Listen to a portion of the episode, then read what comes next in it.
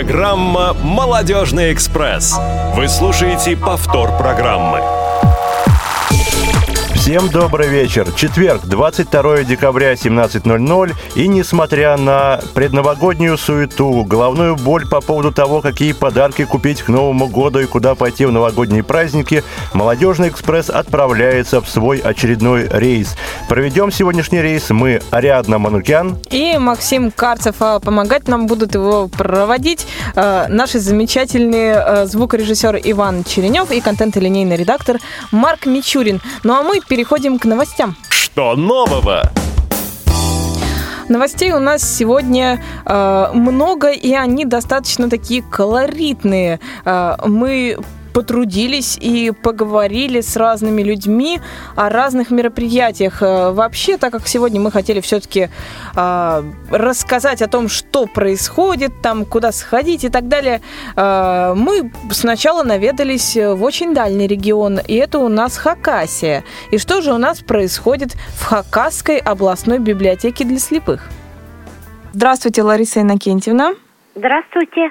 Расскажите, пожалуйста, о своей основной деятельности. Ну, наша библиотека – это основная наша деятельность. Это социокультурная реабилитация инвалидов по зрению и специалистов, работающих по данному направлению. Но самое главное, чтобы донести информацию в адаптивной форме для наших пользователей. Скажите, пожалуйста, а реабилитация распространяется на Хакасию в целом или это в основном Абакан? На Хакасию в целом. Мы не только с нашим регионом работаем, у нас читатели и за пределами региона. С Республика Тыва обращаются, из Германии у нас читательница есть. Анна Ничего Герман. себе. Какое-то время проживала в Республике Хакасия, город Черногорск. Теперь проживает в Германии. Мы и также высылаем какую-либо информацию. Ну и есть за пределами как бы Республики Хакасия, которые пользуются нашими адаптивными фондами, и нашими и те, как бы беседами через телефон, ну вот так, такие как бы такое направление. Но самая тесная связь, э, с которыми мы работаем, это наше Хакасское региональное общество слепых, которое мы э, члены этого общества, наши читатели – но есть такие пользователи, которые не состоят э, в нашем обществе, и поэтому все возможное делаем, чтобы совместно вести работу, чтобы было комфортно жить э, инвалиду по зрению или человеку с нарушением зрения в нашем регионе. Угу. Спасибо за информацию. А расскажите об идее Пушкинского бала. Первый ли это бал для незрячих в Хакасии и вообще откуда сама идея пришла, что вас вдохновило? Ну, у нас в коллективе четыре человека работают, и мы всегда думаем, как бы что-то новое привнести в нашу работу, чтобы нашим людям было также было, как бы сказать, комфортно в таких условиях наравне э, с другими гражданами республики, чтобы этот опыт передавался, оставался не только в Хакасии, развитии, а распространялось как бы, ну, в форме как бы инкубации или как сейчас называют именно по другим регионам, не только в нашей стране и за рубежом. Потому что э, тактильные ощущения, чувство воодушевленности у наших читателей это не отнять. И мы в каком-то году уже запланировали, ну, наш коллектив, вот это мероприятие – и все как бы откладывали, думали вот так, а в этом году как бы э, решили его провести. Оно посвящено именно русской культуре, э, творчеству Александра Сергеевича Пушкина.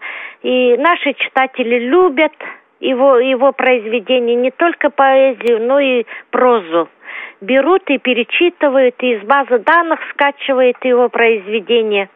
И поэтому и решили мы уже с лета начали эту как бы мероприятие готовиться по всем местным отделениям Хакасского регионального общества слепых отправили как бы уведомление, что будет проходить такой бал и что будет действовать строгий дресс-код на этом балу, что все должны быть в вечерних платьях, мужчины в строгих костюмах во фраках.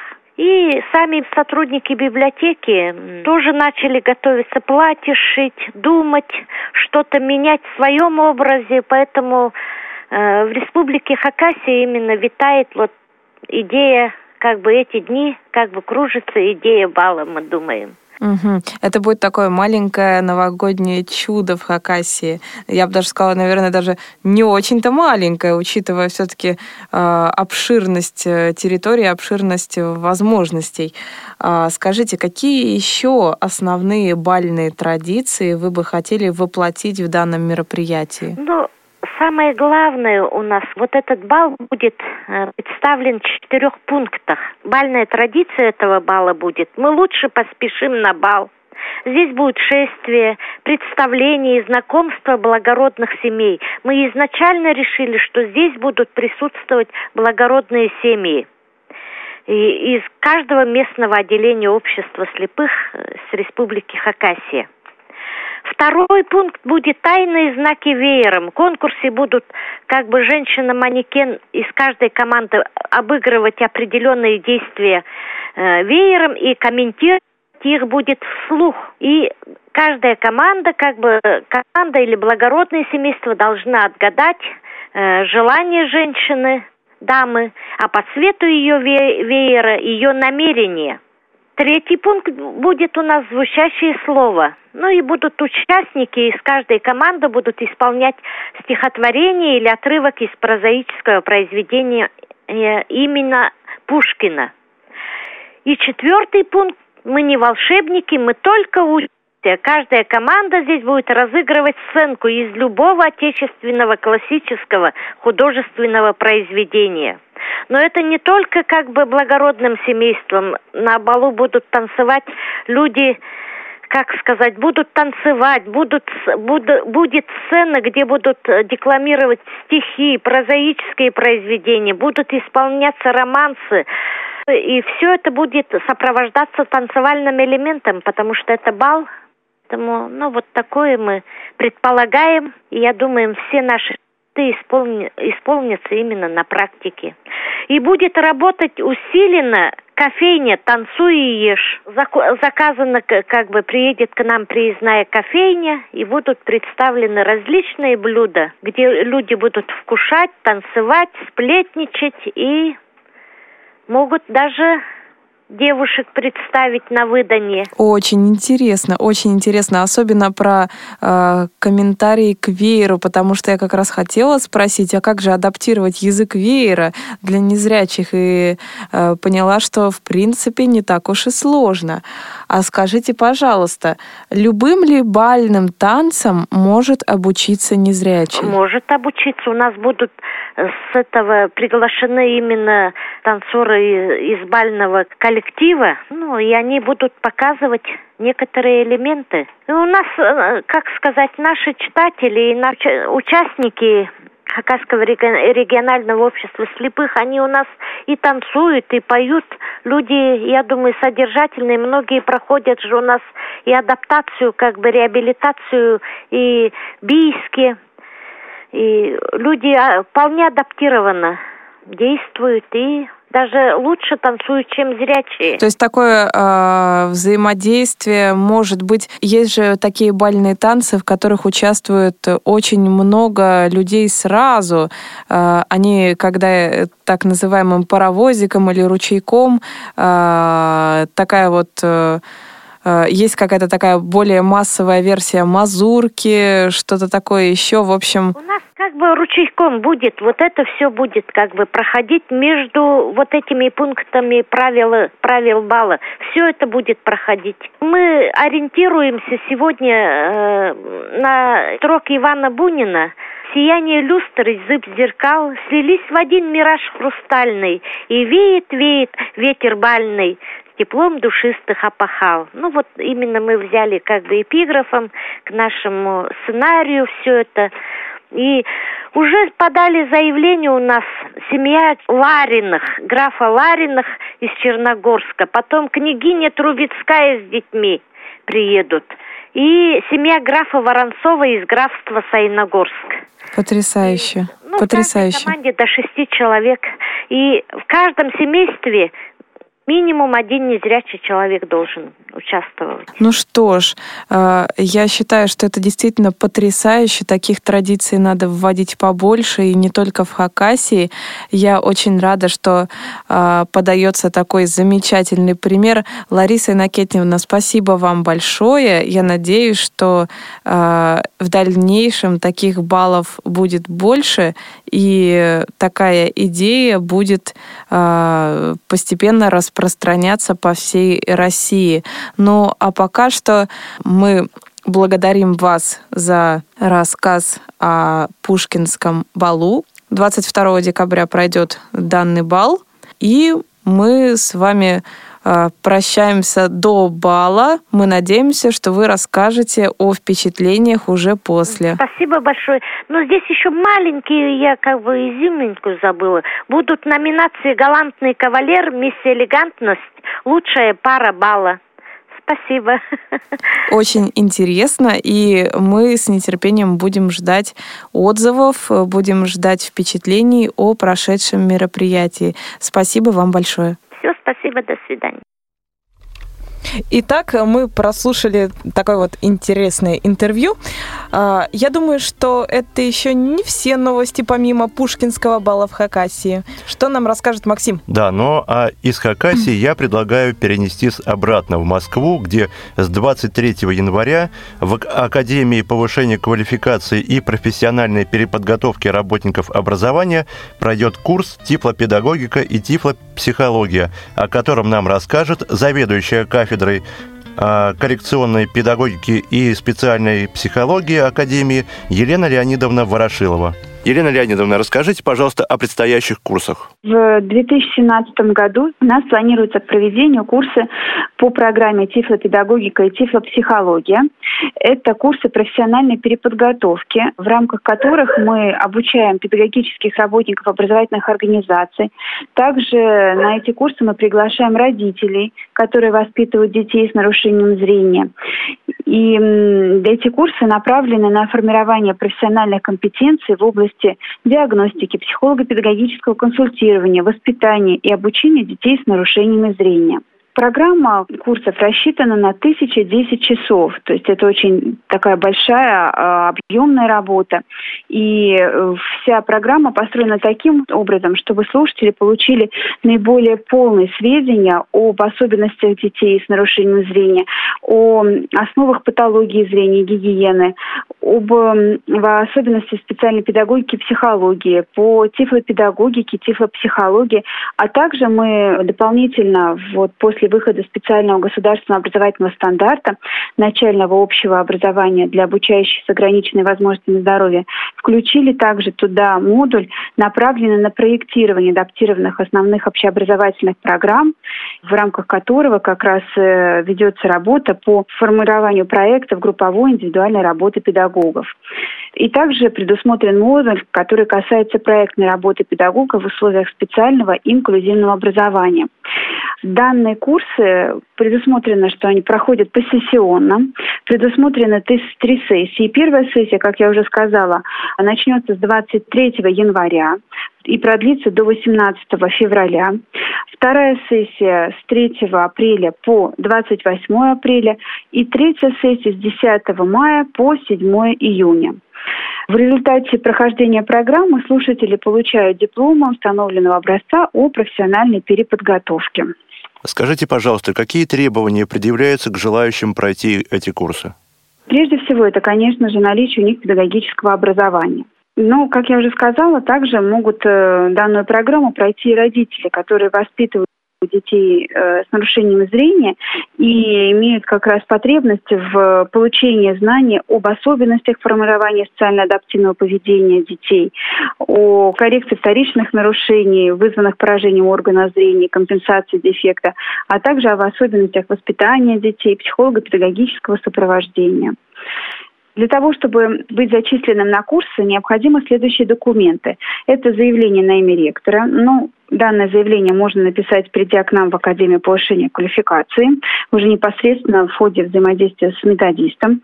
Также нужна заверенная копия диплома о высшем образовании, личный листок по учету кадров, заверенный по месту работы, копия паспорта и три фотографии размером 3 на 4. Более подробно о том, как строится программа, о том, как подать заявку, можно, во-первых, узнать на сайте Академии apkpro.ru. И также позвонив по телефону куратору, руководителю курсов Ломанковой Ирине Ивановне, мобильный телефон 8 916 237 30 42, а также по городским телефонам 8 495 995 10 54 и еще один телефон 8 495 452 93 06. Добавочный номер на э, всех э, городских телефонах 21 31. А будет ли какая-то аттестация при приеме на курсы, вступительные экзамены, либо собеседование? Данных форм не предусмотрено. У нас предусмотрена итоговая аттестация по результатам прохождения курса. Это курсовая работа и экзамен. Елена Леонидовна, расскажите, пожалуйста, о том, какие темы изучаются в рамках прохождения этих курсов. Ну, как я уже сказала, у нас предусмотрены шесть модулей, и там все темы, которые охватывают, их спектр очень обширный. В частности, например, особенности развития зрительного восприятия детей с нарушением зрения, пространственная ориентация слепых и слабовидящих, роль сохранных органов, чувств при ориентировке. Также рассматриваются вопросы формирование социально-адаптивного поведения у детей с нарушением зрения, особенности эмоционально-волевой сферы и межличных отношений при нарушениях зрения, также коррекция вторичных нарушений, вызванных поражением органа зрения, компенсация дефекта, вопросы организации психолого-педагогического сопровождения детей раннего возраста, дошкольного и школьного возраста, также преференциационная работа со слепыми и слабовидящими, особенности построения специальных коррекционных занятий с детьми, с, э, начиная от раннего до школьного возраста. Также, как я уже отметила, будет предусмотрен специальный раздел, где будем мы обучать людей проектировать адаптированные основные общеобразовательные программы в соответствии с федеральным государственным образовательным стандартом начального общего образования для обучающихся с ограниченными возможностями здоровья. Я еще хотела бы сказать несколько слов о том, что данная программа реализуется ведущими специалистами в области тифлопедагогики и тифлопсихологии. В частности, это один из преподавателей, это Плаксина Любовь Ивановна, доктор педагогических наук, профессор и Денискина Венера Закировна, доцент кафедры коррекционной педагогики специальной психологии, кандидат педагогических наук. А как э, сами курсы будут называться? Есть какое-то общее название? Да, конечно. Они называются по названию программы. Это тифлопедагогика и тифлопсихология. Ну что, так что а, после новогодних праздников отдохнувшие с новыми силами вперед учу, э, за, за новыми знаниями. Угу. Но это у нас еще не все новости. Я думаю, что будет также интересно послушать о том, что же творится в Томском педагогическом государственном университете. И расскажет нам об этом руководитель бизнес-инкубатора Людмила Наумова. Здравствуйте, Людмила. Расскажите, пожалуйста, о бизнес-инкубаторе э, в Томском педагогическом государственном университете. А, бизнес-инкубатор социальных инноваций и социального предпринимательства в ТГПУ создан года назад на базе Центра студенческого предпринимательства который вырос, в свою очередь, из команды САЙФ ТГПУ. САЙФ – это международный конкурс студенческого предпринимательства. И в 2006 году такая команда появилась в педагогическом университете. А расскажите, пожалуйста, об основных направлениях э, деятельности э, социальной в бизнес-инкубаторе, на кого направлено, что уже было сделано за эти годы? А в основном мы работаем а, с социально исключенными группами населения, а, работаем со школьниками, а, работаем с людьми серебряного возраста и с людьми с ограниченными возможностями здоровья, а также со школьниками с депривиативным поведением. Расскажите, пожалуйста, о проекте Blacklist и кто является его руководителем. А руководителем проекта Blacklist является в настоящее время Степаненко Надежда. Начался этот проект 4 а, года назад, и автором этого проекта является Айгун Сулейманова. А, это все студенты, как я понимаю? Да, это студенты, студенты Томского государственного педагогического университета университета. А есть ли возможность э, поговорить э, с руководителем проекта, узнать побольше? Да, я передаю слово Надежде. Здравствуйте. Здравствуйте, Надежда. А, расскажите, пожалуйста, поподробнее о проекте Blacklist, э, с чего он начался, как пришла в голову такая идея и что удалось уже сделать. Проект Blacklist, он направлен на людей с ограниченными возможностями, в частности, на незрячих и слабовидящих людей. А почему именно эта группа населения? Потому что к слепым людям очень мало уделяется внимания, в настоящее время в России насчитывается 218 тысяч незрячих людей. И на самом деле это одна из самых изолированных групп общества. Что такое Blacklist? Э, целью проекта Blacklist является изменить отношение общества к людям с ограниченными возможностями, изменить направление мысли людей, чтобы они осознали, что незрячие люди тоже являются частью общества и имеют право на полноценную жизнь в нем. А, отличие нашего проекта в том, что в первую очередь он направлен а, на зрячих людей, а, на детей и на студентов для того, чтобы воздействовать на будущее подрастающее поколение. А расскажите, пожалуйста, поподробнее о том, как реализуются проекты, что за тренинги проходят и а, каким образом вообще происходит такая вот адаптация к миру незрячих? Блокбест представляет собой выставку. Это выставка представляют собой инсталляционные комнаты, которые имитируют жилые помещения. В этих комнатах абсолютная темнота. А что там происходит? А, приходят зрячие люди и пытаются прожить несколько минут э, жизни без зрения. То есть они начинают заниматься какими-то обыденными вещами слепую. А, в чем суть? Э, экскурсоводами или помощниками зрячим людям выступают настоящие незрячие слепые люди – а, в чем смысл? В том, что происходит взаимодействие между зрячими и незрячими людьми. То есть, э, в отличие от стандартной экскурсии в темноте, уже подробный, более подробный экскурс производят, э, проводят именно незрячие. Да. А, и получается, что э, это происходит в каком формате? Люди примерно какое время там находится? То есть, э, как вы считаете, сколько примерно времени нужно человеку, чтобы более-менее адаптироваться к условиям незрячего? Сколько зрячему человеку для этого потребуется времени? Полтора часа там проводят люди в этом помещении. Угу. А, хорошо. А расскажите, пожалуйста, о том, какие уже, может быть, наблюдения, а, может, в исследовательском каком-то плане, или в целом э, вы сумели почерпнуть из данного проекта, проведя несколько сеансов? А, ну, нужно обязательно сказать о том, что незрячие люди очень открытые люди к миру, они очень хотят общаться с людьми, они очень стремятся быть полноценными членами общества. И эти люди очень быстро и очень дружелюбно отреагировали на сотрудничество с нами, с нашим проектом. И хотят продолжать принимать в нем участие. А какова реакция зрячих? Реакция зрячих людей. Э, сначала ну, войдя в помещение, людей охватывает в первую очередь паника. Они чувствуют себя беспомощными.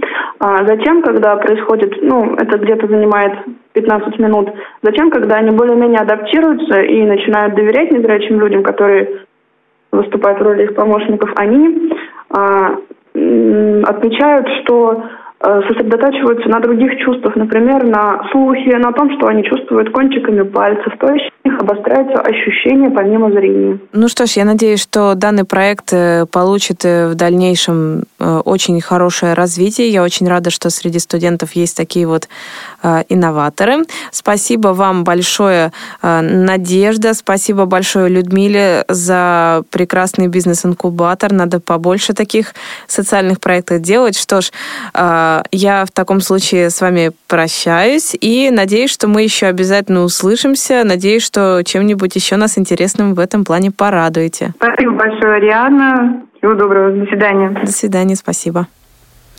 Ну что ж, вот такие вот у нас интересные новости, такие вот у нас интервью. Как вы считаете, Максим, сходили бы вы на курсы или на бал еще куда-нибудь? Ну, думаю, что я бы сходил на курсы.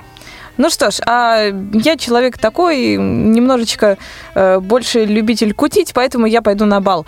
Вот. Ну, а пока я пойду на бал, собственно, предлагаю и нашим дорогим радиослушателям послушать музыку и немножко анонсов. thank you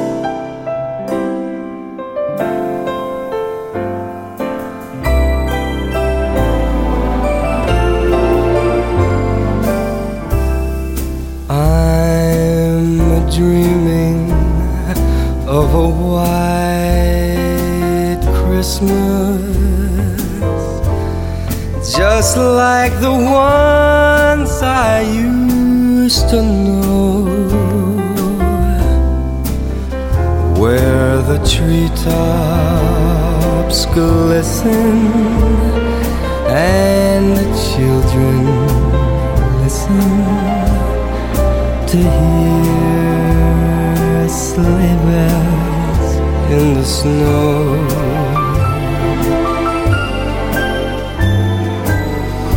I'm a dreaming of a white Christmas with every Christmas card I write. May your days be merry and bright, and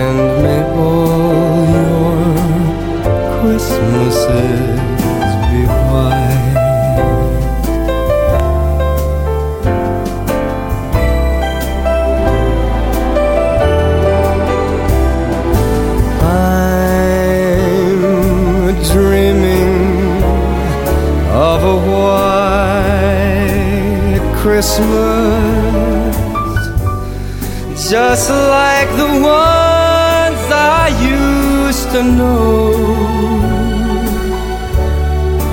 where the treetops glisten and the children listen to hear sleigh bells in the snow.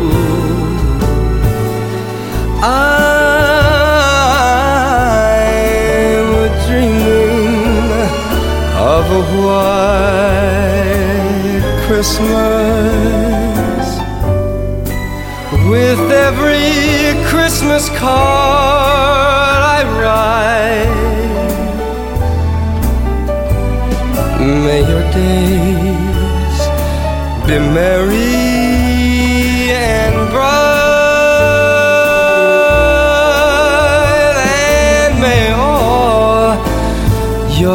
Christmases,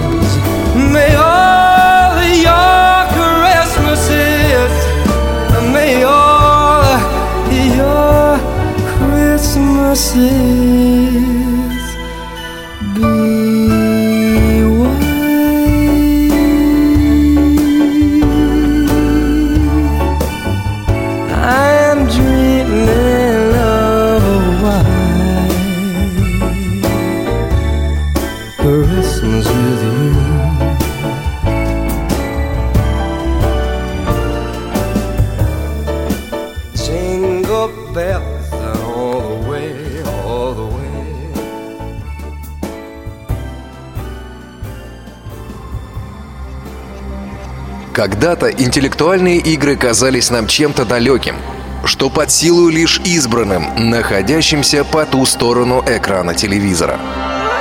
Сегодня попробовать себя в битве интеллектуалов может любой желающий. Именно для таких пытливых умов раз в месяц по четвергам с 17 часов по московскому времени открываются двери нашего интеллектуального клуба «София», в котором можно побеседовать с ведущими знатоками и известными персонами интеллектуального сообщества, проверить свои знания, выиграть ценный приз и узнать тайны любимых игр. В клубе «София» мы с пользой проводим время в компании эрудитов. Место встречи – прямой эфир «Радио ВОЗ». Что для тебя кухня? Это арена твоей битвы с кастрюлями и сковородками? Или это место для полета твоей фантазии, где ты можешь почувствовать себя творцом чего-то грандиозного? Хочешь покорить сердца своих близких? Не пропусти новое молодежное кулинарное интерактивное шоу на Радио ВОЗ «Вкусноежка».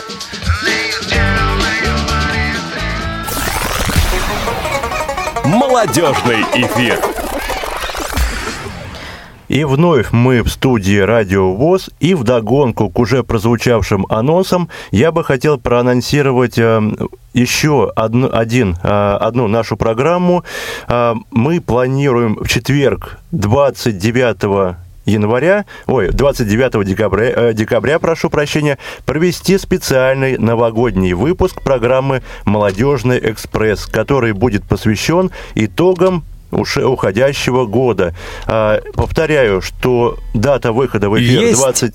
29 декабря, а, время 15.00 по московскому времени. Следите за анонсами на Радио ВОЗ. А мы переходим к нашей основной рубрике. Есть тема. Повтор программы. Итак, э, сегодня в нашей основной рубрике мы э, будем разговаривать э, о такой интересной штуке, как антикафе. Потому что антикафе у нас в Москве очень много, и наверняка есть куда сходить. Вот вы, например, когда-нибудь, Максим, были в антикафе? Нет, ни разу не был, и поэтому хотелось бы тоже узнать, что же это такое, для чего оно, какие цели преследует создание антикафе, и кто его знает, может быть, я все-таки когда-нибудь э, доберусь до них. Ну, э, что могу, например, я рассказать? Э, я была в разных антикафе. Э, например, я знавала такое кафе, как Эль Клаб. Сейчас, к сожалению, его уже нет, насколько мне известно. Но там я праздновала свое 21-летие, и там, в принципе, было неплохо. Это, но это не самое первое антикафе вообще, которое я посетила. Самое первое антикафе это была зеленая дверь на Милютинском переулке, она до сих пор работает. Это очень большое антикафе, надо сказать. А, И там очень много разных помещений. Там есть э, комната с мольбертами, комната с фортепиано, небольшая библиотека. А, Там очень много пространства, которое можно занять. А, И таким вот образом э, как-то развлечься, устроить какие-то игры и так далее. Ну, Но а ну, прости, Ариана, Да. что перебиваю тебя. Я вот хотел что спросить. А все-таки что же отличает этот вид досуга от, допустим, а, похода в обычное кафе, либо же в кинотеатр, либо еще куда-нибудь? А, Это, ну, в первую очередь отличается тем, что э, платишь за время, а не за какие-то еще вещи. Ну, если это, кон- конечно, не отдельное мероприятие. Ну, платишь в основном за время. Но подробнее нам об этом расскажет управляющая одного из э, известных антикафе Москвы, антикафе Дистрикт Коперник. Э, И сейчас у нас на связи Дарья. Дарья, добрый вечер. А, Добрый вечер. Здравствуйте, Дарья. А, Расскажите, пожалуйста, о конкретно антикафе «Дистрикт Коперник» и о том, как вообще оно создавалось. Насколько мне известно, есть еще Коперник, но, наверное, это филиал, как я поняла, да? А, нет, это не совсем филиал, даже это совсем не филиал. А, вообще антикафе Коперник а, создалось оно очень давно, находилось на станции метро а, Университет и называлось просто Коперник. Название пошло от, а, от названия улицы, оно находилось на улице Коперника, и поэтому мы назвали заведение Коперником. А после чего оно просуществовало некоторое количество времени и по определенным причинам пришлось переехать. Оно развалилось, и мы, уже конкретно мы, создали второй Коперник, который открыли на станции метро Юго-Западная. Это было, если не ошибаюсь, три года назад. Мгм. А, после чего люди, которые были в первом Копернике, а, они тоже решили открыть свое заведение, и это стал уже второй Коперник, который находится сейчас на Шабловской. Это мы абсолютно два разных заведения, просто родились из одного. Мгм. Интересно. В общем, таким вот образом получается, что не просто филиал, а именно даже какое-то отдельное заведение, а, Да, но тематика заведение. общая. Тематика общая все-таки, да? А, ну, у всех антикафе тематика общая, но все же есть различия. Мы абсо- абсолютно разные, и у, у нас абсолютно другой вид досуга. Ну, скажем, в каждом антикафе а, есть определенные зоны. Зона коворкинга, игровая зона, еще какая-либо, общий зал. А, плюс каждое антикафе специализируется на чем-то своем. В одних антикафе можно пить, а, в других предоставляются кальяны, в третьи организованы конкретно для людей, которые любят поиграть в настольные игры, то есть там просто миллион настольных игр. Каждый специализируется на чем-то своем. Мы пытаемся затронуть сразу все отрасли. Пить у нас, конечно, нельзя, это у нас запрещено, но у нас есть и зона, и рабочая зона, где люди могут отдельно посидеть, есть общий зал, очень много приставок, очень много настолок. Кальян есть, такого я видела. формата. Что? Кальян есть, я видела. Кальян есть. Так, ну о Не кальяне, я думаю, что мы поговорим после эфира. Возможно, даже попробуем. А, а скажите, пожалуйста, какое заведение именно вдохновило на создание а, Коперника? Очень интересно, потому что все-таки у каждого заведения есть свой вдохновитель. Наверняка еще где-то можно было увидеть э, э, антикафе с направленностью именно такой научной. С научной направленностью. Но если честно, с научной я вам скорее не назову. Ам, антикафе это скорее место, где люди приходят а, либо провести время, повеселиться, а, либо скорее творческие личности. Ну, например, самое первое антикафе, которое было создано, это, это был циферблат, если не ошибаюсь, это было в 2010 году в Москве. То есть не так давно, это было самое-самое первое антикафе в мире. Ам, ой, нет, вру, это был не циферблат, это был домик на дереве, ну да, 2010 год. Ам, оно работало в формате того, что люди туда приходили, а там не было ничего, вот просто комната, там столики и, собственно, все, может, пару настолок. А, и они платили кто сколько может. Там была стеклянная банка, ты оставляешь деньги в конце, когда уходишь, и проводишь сколько хочешь времени. Люди туда приходили, общались, социализировались, после чего прошел год. Домик на дереве был очень популярен, а, поэтому они решили открыть свое заведение, площадку специальную, а, и с каждого гостя брали по рубль за минуту. А, вот, и это уже был циферблат. Он в 2011 году открылся. Вот оттуда все пошло и поехало. А, Я просто почему про конкретную тематику спросила, потому что когда я еще видела, когда открывался только Коперник, я следила за новостями.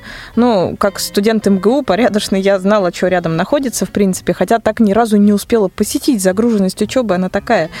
Э, И, соответственно, э, я видела разные мероприятия, посвященные каким-то научно-фантастическим фильмам и так далее. Э, я думала, что, наверное, там и про Хокинга книги, и что-нибудь в этом духе еще. Э, Может, вы развеете миф или расскажете поподробнее о том, на чем же все-таки специализируется конкретно Коперник? А, ну, слишком сложно ответить на этот вопрос, потому что мы постоянно меняем направление. Вы, скорее всего, слышали, если это было энное количество времени назад а, и научно-популярное, то э, мы организовывали квест Марвел когда-то, когда были еще на станции метро Юго-Западная. А, мы организовывали квест Гарри Поттер. А, Там тоже приходили, приходили люди, они должны были проходить через определенные комнаты, делали зелье. То есть это именно для любителей фантастики. А, Сейчас мы, пожалуй, остались в том же русле. Например, в этом году э, у нас будет Новый год, э, на который м, закрытое мероприятие, мы просто продаем билеты. А, И оно вот как раз тоже будет в стиле Гарри Поттера. А, Человек попадает в Хогвартс. А, Он попадает в мир волшебства, магии и ощущает себя ребенком.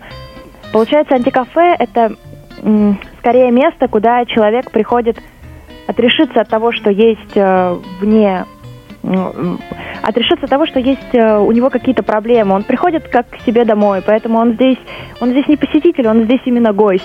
Ты приходишь, говоришь человеку привет, он тебе говорит привет, и пошло-поехало. Ну да, администраторы антикафе обычно люди дружелюбные, поэтому всегда можно, э, не знаю, там э, перейти сразу на ты, выпить вместе кофе. Это очень приятно. Да. А расскажите, пожалуйста, о том, как создаются антикафе и э, что становится основой, откуда берется финансирование, как рассчитывается тайм-тариф и вообще, может, Максим еще добавить что-нибудь к моему вопросу. Ну, давай все-таки, Дарья, сначала на эти ответы. Да-да-да-да-да. финансирование, но а, находится человек, который согласен это все оплачивать. А, после чего это может быть человек, который открывает заведение, а может быть просто инвестор, который будет получать с этого определенный процент. А, находится помещение, а, аренда составляет, собственно, основную часть всех затрат. А, поэтому ну, поэтому очень важно подобрать правильное помещение. То есть оно должно быть грамотно расположено. Ты должен понимать, что а, вокруг есть а, институты, кто у тебя постоянные посетители. Естественно, это школьники, студенты, а, люди, которые вот только-только окончили университет. Конечно, в антикафе приходят люди и поработать, и тоже посидеть с друзьями, скажем, которым за 40, но это скорее исключение. В основном это все-таки молодежь. Ты ищешь место там, где тусит молодежь. И чем дешевле это место будет, тем для тебя лучше. И а, у меня после вот... Э, чего... Да, да, я бы хотел спросить, э, задать точнее такой меркантильный вопрос. Выгодно ли содержать антикафе? А, ну, раз мы существуем, видимо, выгодно. Но Антикавы, в принципе, немало, и чем э, мне нравится этот бизнес, и, чем, и чем мне, в принципе, нравится эта затея, что э, я не вижу в этом особой конкуренции, потому что каждый направлен на что-то свое, и каждому свое гнездышко, как говорится, э, удобное ближе к району и так далее, и всегда найдется такое вот место, в которое человек придет, и, в принципе, можно посещать и много антикаве сразу, и э, как вы считаете, в принципе, Э, это действительно удобная, э, удобный формат э, развлечений для людей. Именно по месту, потому что их сейчас очень много стало.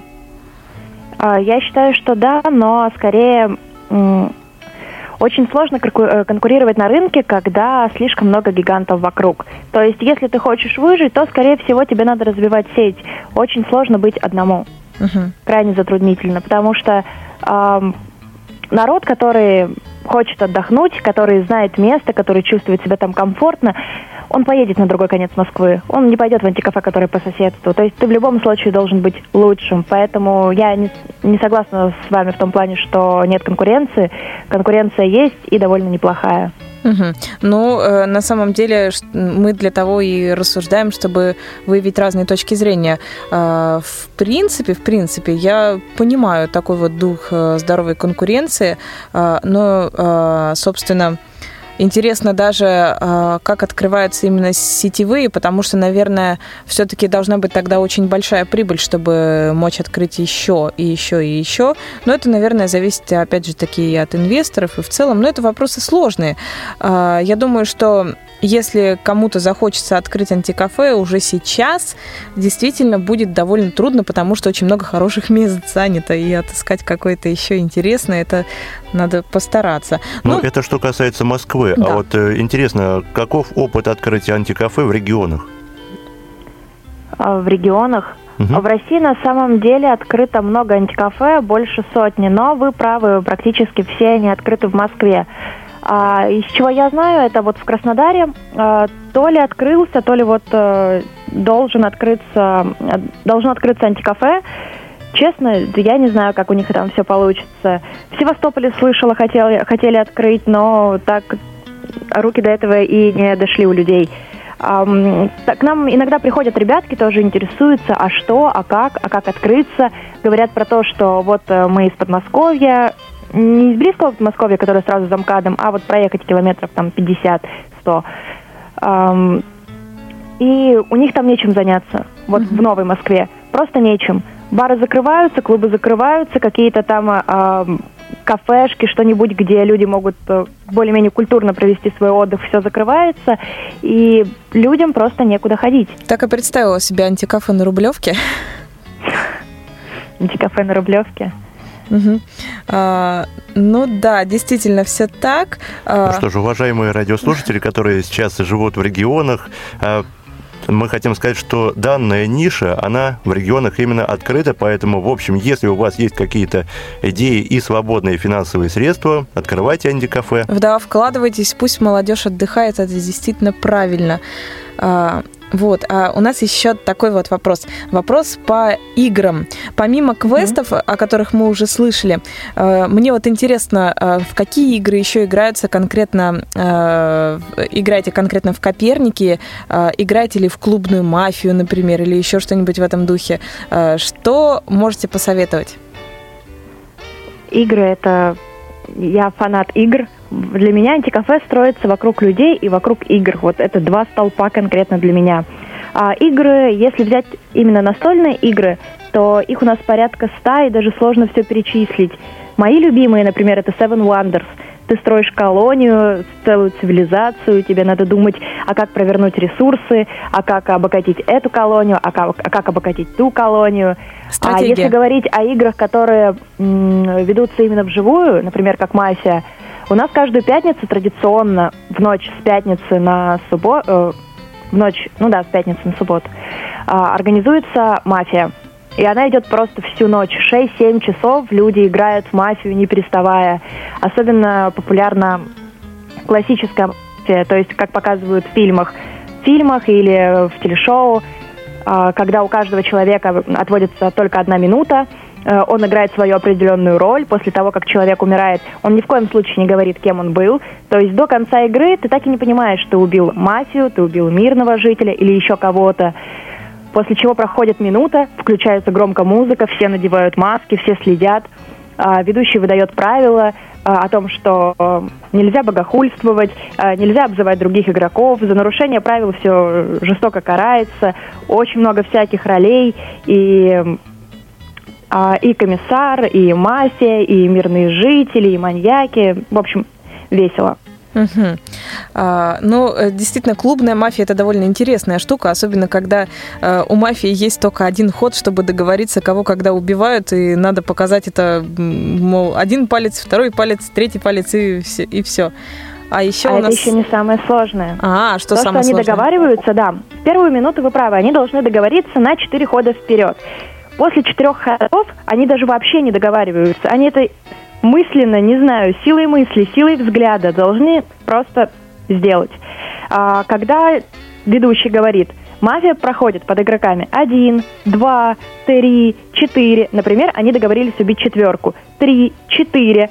Когда он называет четыре, вся мафия с закрытыми глазами, они спят, как и весь город, должна одновременно поднять руку а, и сделать м, как зайчика, зайчика двумя пальцами. Мгм. То есть выстрел. Если хоть одна мафия не делает выстрел или ошибается, на секунду тормозит, на секунду делает раньше, то все, мафия промахнулась. Ну, вот так вот, да, играть довольно сложно. А вот у нас Максим хочет еще вопрос задать. Да, я просто услышал такую информацию, что у вас в клубе уже около 100 игр. А по какому принципу отбираются игры для антикафе? Как вы понимаете, что данная игра подходит вашему антикафе, данная игра не подходит? На самом деле нет игр, которые не подходят антикафе. У нас есть как детские игры там для детей, для детей 7 лет, 10 лет. Их у нас не так много, несколько штук, но тем не менее они имеются. То есть к вам и дети приходят? Да, к нам, конечно, приходят и дети. У нас детские дни рождения празднуются. Завтра, например, у нас ам, девочка шестилетняя будет праздновать свой день рождения. Это М, нормально. Круто. Да, был случай даже, когда у нас а, мужчина а, отмечал свое, свое 90-летие. Ого. Не так давно, да. То есть это для всех возрастов, поэтому я говорю, нет игр, которые не подходят антикафе. Проблема в том, что а, есть своеобразные игры, которые которые ищут своего человека. Ну, например, а, есть игры, в которые можно играть несколько дней подряд. Они просто такие длинные, и они не заканчиваются.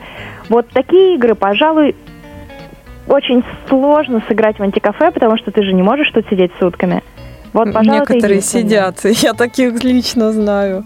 Сидят, Либо эта сидят. игра остается на том же моменте, вы ее собираете, возвращаетесь на следующий день, опять ставите на тот же момент, но это очень сложно. Но есть фанаты. Действительно есть, да. Скажите, пожалуйста, а если бы была такая возможность, адаптировали бы вы, например, некоторые игры для незрячих, чтобы они тоже могли приходить к вам? Да, если бы была такая возможность, если бы это было необходимо, мы бы это сделали. Мгм. Ну, у нас, кстати говоря, в КСРК ВОЗ есть определенное количество игр, которые адаптированы для незрячих. Настольных именно. Да, именно настольных. И они Поэтому- очень крутые, кстати, а, надо сказать. Вы, вы, например, знаете такую игру «Тик-так бум»? Да, конечно. Вот, у нас есть э, она э, и с Брайлем в том числе. То есть э, написано и плоско, то есть человек может прочитать, а может и пощупать еще. И, в общем, такая вот красота у нас есть, мы в нее периодически играем. Так что, если вдруг захотите э, более расширенную версию, обязательно обращайтесь к нам. Играем в свободное от работы время. Конечно, конечно. Э, Дарья, скажите, пожалуйста, вот э, вы говорили, что э, вы проводите квесты Гарри Поттер и еще всякого рода другие квесты. А кто пишет сценарий этих квестов? Это А, сами посетители пишут сами сотрудники. Поэтому у нас кве- сценарий пишут сами сотрудники. У нас квесты не постоянные, то есть у нас может быть квест сейчас, может быть через месяц, а может быть и через год. У человека рождается идея, он приходит и говорит, придумал такую штуку, вот очень прикольно будет. Рассказывает сценарий, мы даем добро, и, пожалуйста, вуаля, он организует квест, ищет народ, люди приходят, все счастливы, и сотрудник доволен, и люди довольны. Мгм. А, в таком случае расскажите, пожалуйста, о сотрудниках антикафе. Каким должен быть администратор настоящий и какие м, обязанности на него возлагаются? Самое главное в администраторе – это, конечно, любовь к людям, потому что антикафе строится вокруг людей, нет людей – нет антикафе. Поэтому самое главное – это все-таки любить людей и хотеть и уметь с ними общаться. А дальше это уже то, что обязательно на каждой работе. Ответственность к своим обязанностям, э, он не должен э, лодорничать и все в таком духе. А, А- если говорить конкретно про специальные обязанности администратора, ну, было бы неплохо, если бы он разбирался в настольных играх, знал, что такое антикафе, мог как-то поговорить на эту тему с людьми, сыграть с ними в те же видеоигры, потому что у нас целых четыре приставки, и люди иногда приходит один человек, а, например, в футбол одному не поиграешь. И если администратор умеет играть в ту же FIFA 17, это было бы прикольно. Или на гитаре поиграть тоже. Музыкальные инструменты имеются. У нас очень часто в общем зале собирается народ, в том числе и администраторы, вместе с гостями поют песни такого формата. То есть это был- должен быть э, общительный человек, душа компании, либо какая, какая-то творческая личность. У нас на самом деле каждый администратор это что-то свое. А, Есть администратор, э, скажем, Ваня. Он разбирается в технике, он умеет все чинить. Не знаю, нет вещи, которые он не может починить. Он и в электричество лезет, и в водопровод лезет. А, То есть вот с ним могут поговорить парни. А Есть, э, была у нас девушка, она м, хотела поступать в театральное, а, будет поступать опять в театральное, не получилось у нее с первого раза. Играет на гитаре, пишет стихи, то есть к ней приходили уже а, другого рода люди. Поговорить о литературе, о музыке, о творчестве. А, Есть э, люди, которые у нас э, обожают настольные игры. Вот я, например. Я фанатею от них. А, Вокруг меня собирается компания чуть ли не каждый день, и мы начинаем играть просто в разные игры, и такой азарт захлестывает. Так что на каждого человека своя аудитория.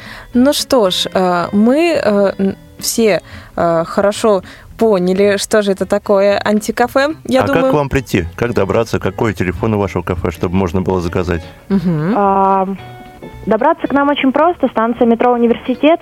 Выходите из э, метро и буквально следующий дом. То есть от метро просто прямо. А если по адресу, это проспект Вернадского, 11, дробь 19. Вход со двора.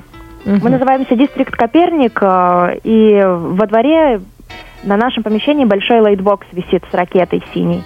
Так что вы нас точно найдете. Плюс в группе сейчас появится видео, как до нас добраться. Группа ВК есть, тоже так же называется. Ну что ж, спасибо большое. Обязательно, обязательно мы желаем, чтобы у вас было очень много гостей. Мы желаем вам счастливого Рождества и э, удачно отпраздновать Новый год. Спасибо большое, что побыли с нами в эфире. Э, удачи вам, Дарья. И я надеюсь, что еще будет много-много интересного у вас в новом году. Спасибо большое. Мы будем вас ждать. Вам тоже счастливого Рождества и Нового года. До свидания. Приятно отдохнуть. Всего доброго. Ну что ж, такая вот интересная у нас была история. А, Ну, а мы напоследок интересную такую вещь расскажем. А, Дело в том, что мы устраивали конкурс на лучшее письмо Деду Морозу. И, э, получив определенные письма, мы проверили их на высокохудожественность. Мы почитали с большим удовольствием и направили непосредственно в резиденцию Деда Мороза. Я надеюсь, что он исполнит все желания. Ну а письмо победителя мы вам зачитаем. Надеюсь, автор себя в этом письме узнает и поймет, что он победил, наш дорогой автор, э, с чем мы, мы его и поздравляем. Здравствуй, дорогой Дедушка Мороз. Мне тут сообщили, что ты все-таки существуешь, поэтому я решила написать тебе письмо. Признаться честно, никогда этого не делала, даже в самом раннем детстве. Говорят, нынче ты исполняешь желания и даришь подарки. Признаюсь честно, я в этом году вела себя хорошо. Говорят, в конце года принято подводить итоги. В моей жизни в этом году произошло много интересных вещей. Я побывала впервые на Крымской осени, училась на курсах в КСРК и много еще чего было. В частности, что немаловажно, общение с очень интересными людьми. Но вот одного события, которое, я считаю, должно случиться у каждого человека, в моей жизни так и пока и не произошло. Я так и не обрела свою крепкую, любящую семью. Дорогой Дедушка Мороз, подари мне, пожалуйста, в новом году возможность исправить данное положение дел, обрести то, ради чего хочется жить, дышать, творить и много еще чего делать в жизни. Подари мне, пожалуйста, любимого и любящего человека, с которым бы можно было создать крепкую, любящую семью, с которой, опять же, можно делить и радости, и невзгоды, придумывать и осуществлять интересные задумки. Тем более, что 2017 год, год петуха, это мой год. А, я думаю, что это письмо а, очень красивое и очень искреннее. Именно поэтому оно получает наш приз. А приз этот – это кинетический песочек, который э, очень интересно собирать и разбирать, и делать из него разные интересные тактильные фигурки.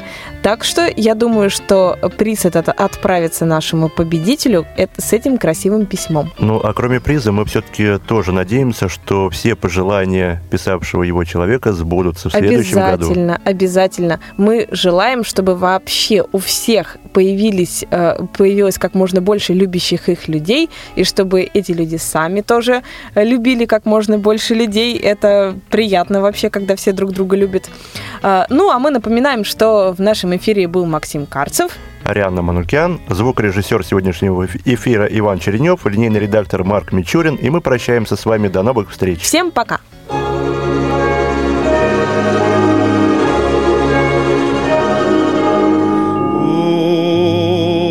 j'entends chanter Noël, j'aime revoir mes joies d'enfant. Sapin scintillant, la neige d'argent, Noël, mon beau rêve blanc.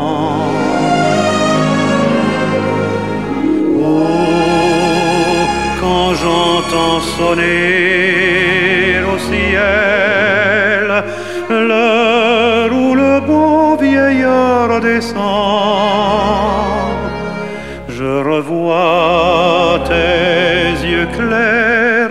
Maman, et je songe à d'autres Noël blanc. La nuit est pleine de chants joyeux, le bois craque dans le feu, la table est déjà garnie, tout est prêt pour mes amis. Et j'attends l'heure où ils vont venir en écoutant tous mes souvenirs.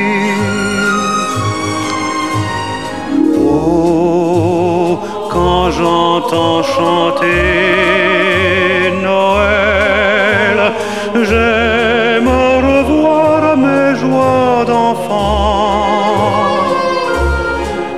sapin scintillant, la neige d'argent, Noël, mon beau rêve blanc.